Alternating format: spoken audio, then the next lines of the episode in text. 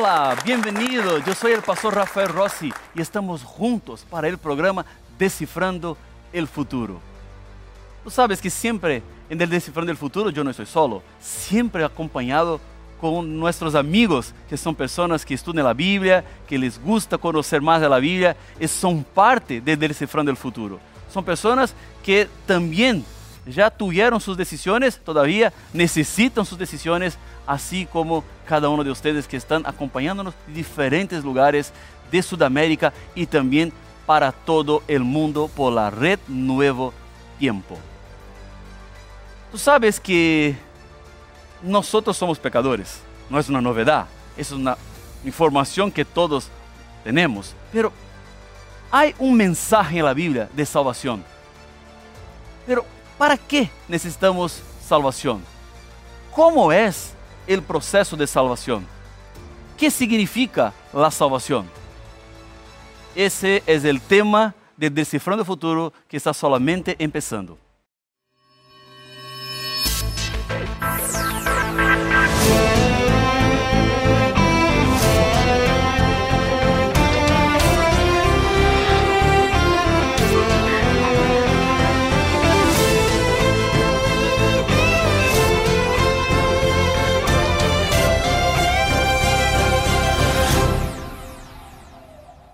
Estamos de vuelta para ir descifrando el futuro. Descifrando porque vamos a entender mejor la Biblia y el futuro porque hablamos de las profecías. Tú sabes que en el Nuevo Tiempo nosotros gustamos de enseñar la Biblia y estudiar la Biblia. Por eso tengo en mis manos el estudio bíblico en busca de la verdad.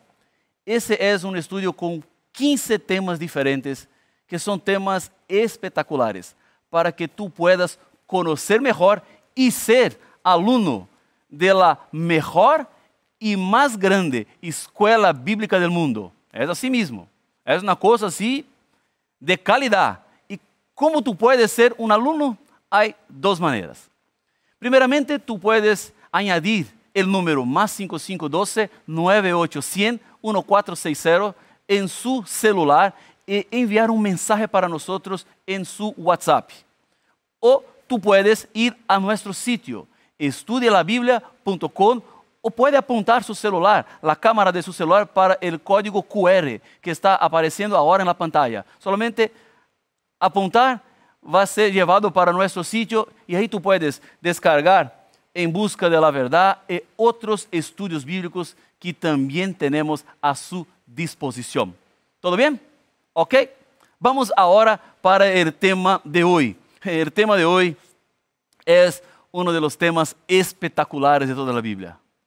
Es uno de los temas que más me encanta en la palabra de Dios. Es el tema que tiene que ver con la salvación.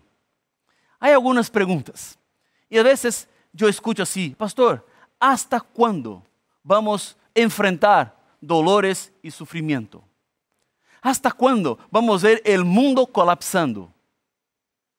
En la Biblia nosotros sabemos que el mundo comenzó siendo perfecto y terminará siendo perfecto también. Así como el mundo salió de las manos de Dios sin pecado, este mundo pasará por la renovación que Dios hará y el mundo otra vez será perfecto. Cuando yo miro para la Biblia, especialmente para el libro del Apocalipsis, encuentro seguridad y esperanza. Porque son los dos últimos capítulos del libro de Apocalipsis que hablan de una ciudad perfecta, que hablan de un mundo sin pecados. Y como nosotros queremos un mundo sin pecado, como pensamos y soñamos con esta realidad. Nadie les gusta sufrir, nadie les gusta tener dolores. Y si a nosotros fuera posible, todos elegiríamos no enfrentar dolores, no tener problemas, pero no es posible. Pasamos por luchas, pasamos por lágrimas, tenemos días que son complicados. Pero al final del Apocalipsis, todo terminará bien. Eso para mí es una seguridad. Eso para mí es una esperanza. A veces enfrentamos un poco de ansiedad. Y ansiedad es el exceso del futuro en el presente. Es cuando tú empiezas a pensar en el futuro, en el presente, y queda con un sentimiento así malo el corazón. Para los que enfrentan ansiedad, la Biblia presenta-nos que al final de todo, el mundo será bueno. Pero ahora no es bueno, ahora es un mundo malo. Para al final de todo, el mundo será otra vez bueno, será otra vez perfecto. Es por eso que nosotros no podemos desistir de la fe. Es por eso que nosotros debemos mirar a la Biblia, porque todo comienza en la palabra de Dios. Y es en la palabra de Dios que vamos a seguir con seguridad en las turbulencias del mundo. En el libro de Apocalipsis encontramos tres mensajes que ángeles envían para la humanidad. Son los tres mensajes angélicos que el mundo necesita conocer, entender, comprender, para prepararse para todo lo que va a pasar en el futuro. Nosotros no estamos en el mundo sin saber para dónde vamos. Hay una brújula que Dios dejó para nosotros apuntando para el norte. Y cuando caminamos de acuerdo con las indicaciones de Dios, estamos en seguridad. Así yo veo la Biblia. Y Dios envió tres mensajes de manera específica para los habitantes de la tierra en los últimos momentos de la historia. Yo quiero invitarte, por favor, a abrir su Biblia en Apocalipsis capítulo 14. Y vamos a leer el versículo número 6. Apocalipsis 14, versículo número 6. Si tú no tienes una Biblia, agarra su celular, descarga una aplicación de la Biblia para que tengas el contenido también a su disposición, porque la Biblia, esa es una aplicación que no puedes faltar en su celular. Y no solamente tener la aplicación, es también necesario leer. Pero Apocalipsis 14, versículo 6, está así en la Biblia. En medio del cielo vi volar otro ángel que tenía el Evangelio eterno para predicarlo a los habitantes de la tierra, a toda nación, tribu, lengua y pueblo. Vea, amigos, hermanos, hermanas, todos que están acompañándonos en diferentes lugares, tú que estás en Ecuador, tú que estás en Bolivia, Perú, Paraguay, Chile, Argentina, Uruguay, diferentes lugares del mundo acompañándonos, hay un mensaje para todas las personas de la tierra, para todos que viven en el mundo el mensaje es un mensaje del Evangelio eterno. Evangelio es una palabra que significa buenas nuevas. Es una novedad que es buena para las personas. Ese es el Evangelio que el ángel está enviando para todos los habitantes de la tierra como una advertencia, para que sus ojos estén abiertos, para que sus oídos estén también abiertos para escuchar, para ver, para entender el momento que vivimos en la historia del mundo. Los ángeles están invitando a las personas para que pongan sus vidas de acuerdo con el Evangelio eterno, porque ese Evangelio eterno es para todas las personas, para todas las gentes.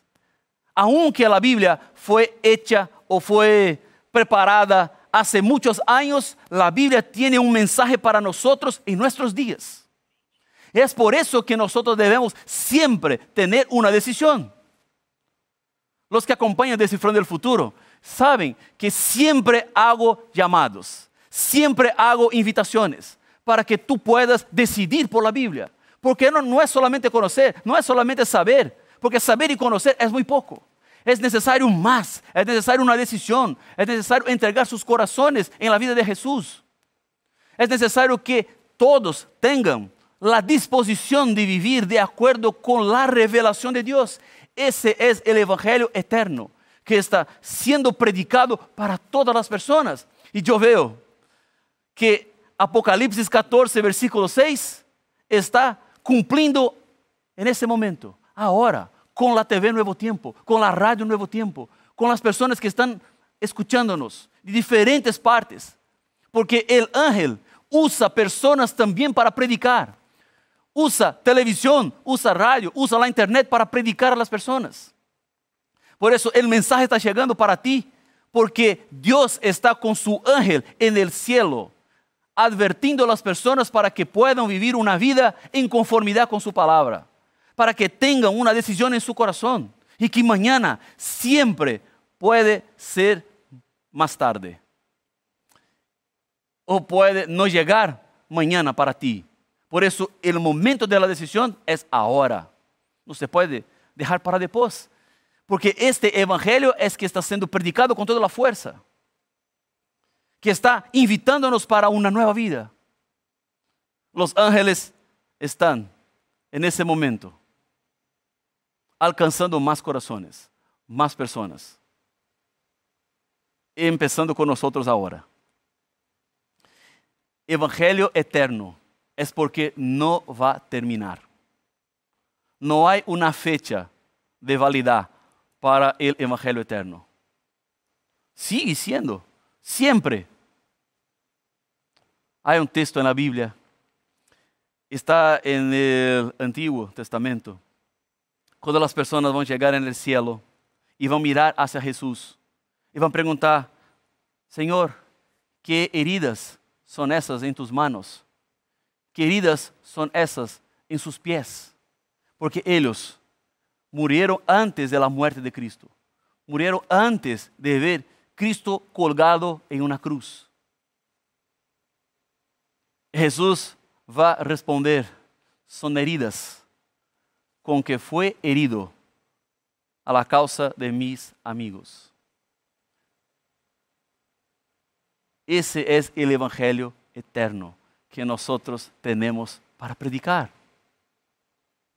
Hay una situación que todos nosotros somos parte. Si tú tienes su Biblia, vamos a Hechos capítulo 5, versículo 12. Hechos capítulo 5.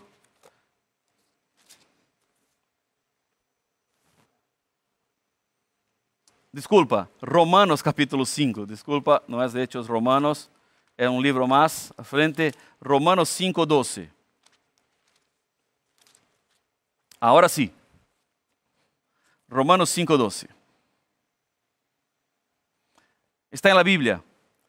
Por tanto, como el pecado entró en el mundo por un hombre y por el pecado la muerte, así la muerte pasó a todos los hombres por cuanto todos pecaron.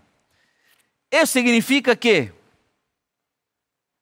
el pecado tiene una consecuencia y la consecuencia del pecado es la muerte. Adán y Eva, cuando estaban en el jardín del Edén, Dios dio un orden a ellos. Pueden comer de todos los árboles, pero del árbol del conocimiento del bien y del mal no deberían comer, ni tocar, ni llegar cerca. Deberían quedar lejos de este árbol, porque en este árbol estaba el enemigo de Dios. Dios dio dos opciones para los seres humanos, de seguir obedeciendo o no obedecer, de caminar con Dios o no caminar con Dios. Y Adán y Eva acercaronse a este árbol, comieron del fruto del árbol y entonces el pecado pasó a ser parte de la historia de la humanidad. La advertencia previa de Dios fue, si comer del fruto van a ser pecadores y el pecado resuelta en muerte va a terminar en muerte, va a morir, no hay que hacer. Pero Dios cuando miró la humanidad, cuando miró los seres humanos, por amor, Dios dijo, yo no puedo permitir que el ser humano se vaya a la muerte. Yo no puedo permitir que el ser humano siga su camino de destrucción. Yo no puedo permitir que el ser humano no tenga, la, no tenga otra oportunidad de salir de su situación. Es por eso que el ser humano que es pecador merece morir. La muerte es la paga del pecado, la consecuencia del pecado. No hay otra manera de lidiar con el pecado sino con la muerte. La consecuencia es la muerte. Pero para que el ser humano no tenga que morir por sus pecados, para que el ser humano no tenga que enfrentar el pecado, Dios murió en nuestro lugar. Hoy tenemos la oportunidad de la salvación. Hay otro texto de la Biblia que me encanta mucho, que está en Juan capítulo 3, versículo 16. San Juan, capítulo 3, versículo 16. Ese es un versículo muy conocido. San Juan 3, 16. Está así en la Biblia. De tal manera amó Dios al mundo que ha dado a su Hijo unigénito para que todo aquel que en él cree no se pierda, sino que tenga vida eterna. Napoleón, después de una batalla, estaba conversando con sus líderes y él dijo, en esa batalla no perdí nada importante. Eso significaba, en este nada, su dinero, sus armas de guerra y también significaba personas. No perdí nadie importante. Aún que en esa batalla murieron soldados. Para él, nada importante se perdió, porque no veía la importancia de las personas. Ahora, cuando miramos en la Biblia, cuando vemos la Biblia, eso es completamente diferente. Para Dios, cada persona es importante. Cada persona. Es como decir a una mamá que tiene siete hijos y que perdió uno hijo. Por ejemplo, tú puedes decir a la mamá, no mamá, no, no, no te quedes ahí triste, no te quedes llorando, tú tienes todavía otros hijos, tiene muchos hijos, perdió uno solo. Quédate contenta con los otros que quedaron. ¿Eso sirve de consuelo a una mamá? Claro que no. Es imposible. No importa si la mamá tiene 7, 10, 20, 30 hijos. Cuando pide uno de sus hijos o sus hijas, va a llorar, va a sufrir, a sentir el dolor. Para Dios es lo mismo. Tú no puedes decir, no, Señor, tú perdiste un hijo que no decidió por la salvación, pero quédate contento. Hay muchos mil millones de personas que siguen ahí en el mundo vivos. Para Dios, cada persona es importante. Eso para mí es un mensaje maravilloso, porque cuando Dios mira hacia el mundo, no mira la cantidad de las personas. Dios mira a mí de manera personal. Dios sabe su nombre. Dios sabe su necesidad. Dios sabe el nombre de la calle donde tú vives.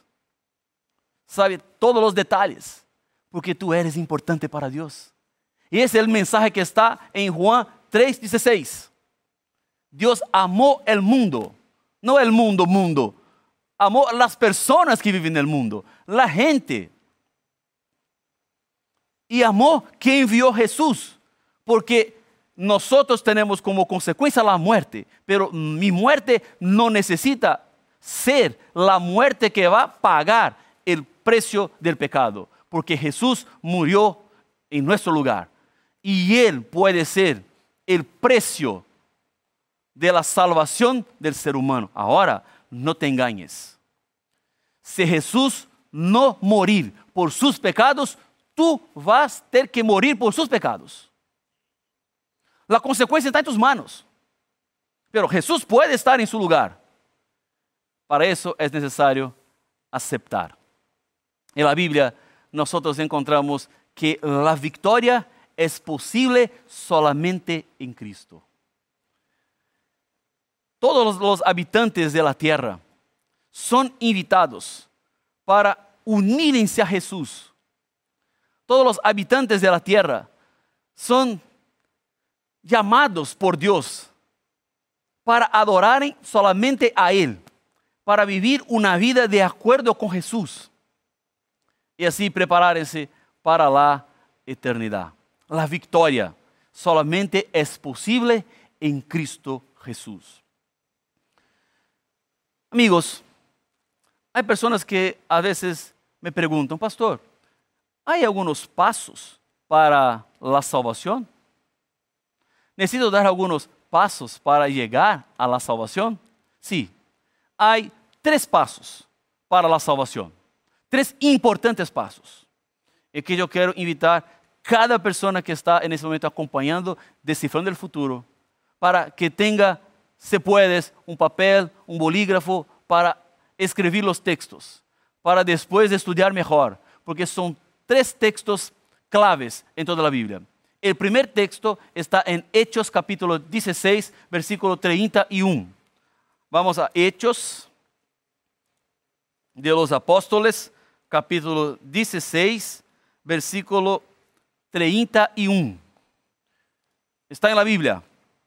El primer paso de la salvación. Ellos dijeron, cree en el Señor Jesucristo y será salvo tú y quién más? Tu casa. ¿Cuál es el primer paso? Creer en Jesús. ¿Y qué significa creer en Jesús? ¿Es solamente saber que Jesús existe? ¿Es solamente saber que Jesús vino a la tierra, vivió como un ser humano por 33 años, murió colgado en la cruz y, y se fue después al cielo? ¿Eso es creer en Jesús? No, no es. Saber que Jesús existió es una cosa. Ahora, creer en Jesús es completamente diferente. No se puede mezclar las dos. Porque vea, el diablo sabe que Dios existe. Claro que sí. Vivió con Dios en el cielo. Estuvo en el cielo. Empezó una rebelión en el cielo. Salió del cielo. Ahora, el diablo cree en Jesús. Ahora es diferente. Saber que existe es una cosa. Creer no es solamente saber que existe. Creer es confiar. Creer, creer es depender. Creer es ponerse bajo el control de Dios, bajo el control de Jesús. Eso es completamente diferente. No es la misma cosa, son cosas diferentes. Tú puedes decirme, pastor, yo creo en Jesús. Si tú crees en Jesús, debes vivir de acuerdo con la palabra de Dios. Si tú crees en Jesús y Jesús entonces está diciendo para ti que debe seguir por este camino, ¿qué camino va a seguir? No, yo creo en Jesús, pero Jesús me dijo que este es el camino, pero yo quiero ir para el otro camino. Jesús me dijo para ir para el frente y yo quiero ir para atrás. ¿Eso es creer en Jesús? No, eso es saber que Él existe. Creer en Jesús es confiar. Aún que tú no tengas con claridad el camino que está eligiendo, aunque tú no sepas qué va a pasar después, aunque tú no sepas cuáles serán las consecuencias, pero tú cuando decides por el camino de Jesús, tú crees en Él, confía. Jesús, yo no tengo las respuestas.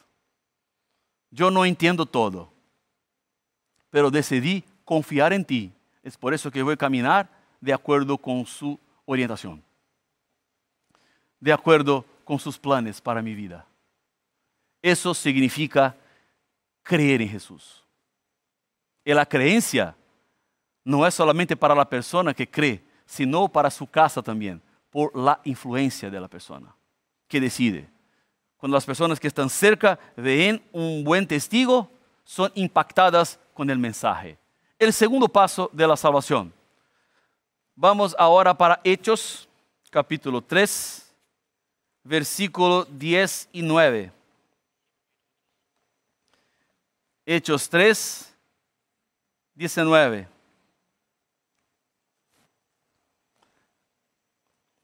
Así está en la Biblia.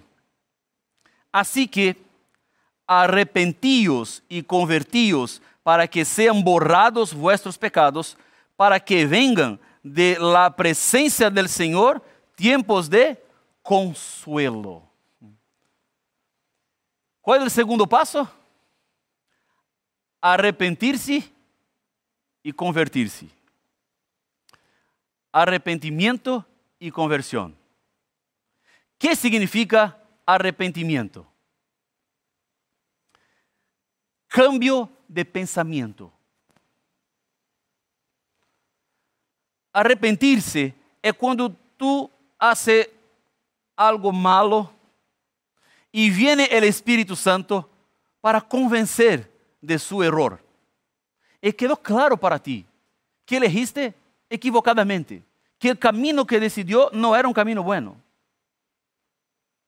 Queda claro para ti a orientação de Deus, que estava em la revelação de Deus, que era diferente de sua eleição. E agora que elegiste malo, tiene uma consequência. Quando viene el arrepentimiento, es una voluntad en el corazón de regresar en el tiempo para un momento antes de su acción, para que pueda tener otra oportunidad de no elegir equivocadamente otra vez. Eso es el arrepentimiento. Es un sentimiento en el corazón del pecador.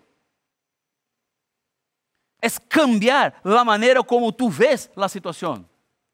Y el arrepentimiento es seguido de la conversión. Y conversión es cambio de dirección. Hay situaciones que tú necesitas cambiar para la izquierda, otra vez para la derecha, otra vez al revés. Cambiar completamente el sentido que estaba caminando. Dios va enviándonos mensajes. Entonces la persona está caminando hacia la destrucción y Dios envía mensajes, salvación, tú no necesitas, el puente está rota y, el puente va, a caer porque hay una parte que no, no hay más. Tú estás en una ruta de problemas, va a sufrir las consecuencias. Y cuando la persona siente el arrepentimiento y la decisión para cambiar la dirección, ella entonces debe cambiar la dirección. Porque si la persona escucha el mensaje de Dios, escucha la advertencia de Dios y sigue en el mismo camino, no tuvo nada de importante. No escuchó nada importante. Y el último texto está en 1 Juan 1, 9. El tercer paso para la salvación está así. Si confesamos nuestros pecados, Él es fiel y justo para perdonar nuestros pecados y limpiarnos de toda maldad. ¿Por qué confesar? Para demostrar sinceridad, para mostrar tristeza y para buscar en Dios fuerzas para seguir adelante. Esos son los tres pasos para su salvación. Esos son los tres pasos para que tú puedas encontrar en Dios una nueva vida. Tú no necesitas vivir la vida como has vivido hasta ahora. Tú puedes tener una nueva vida. Los tres pasos son fundamentales. Para su decisión, yo quiero en ese momento orar contigo. Gracias Señor por el mensaje que recibimos de tu palabra. Gracias Señor porque nosotros tenemos en ti la fuerza y la seguridad que nosotros no estamos solos en el mundo, sino tenemos a ti tus manos, las fuerzas que vienen del cielo, para que podamos vivir una vida de acuerdo con su voluntad. Quédate, Señor, con cada persona que en este momento está orando conmigo, con sus luchas, con sus decisiones. Por eso, quédate al lado de cada una de ellas. Son bendiciones que pido en nombre de Jesús. Amén. El Descifrando el Futuro termina en este momento, pero nos vemos en la próxima semana para continuarmos estudiando la Biblia. Bendiciones a todos.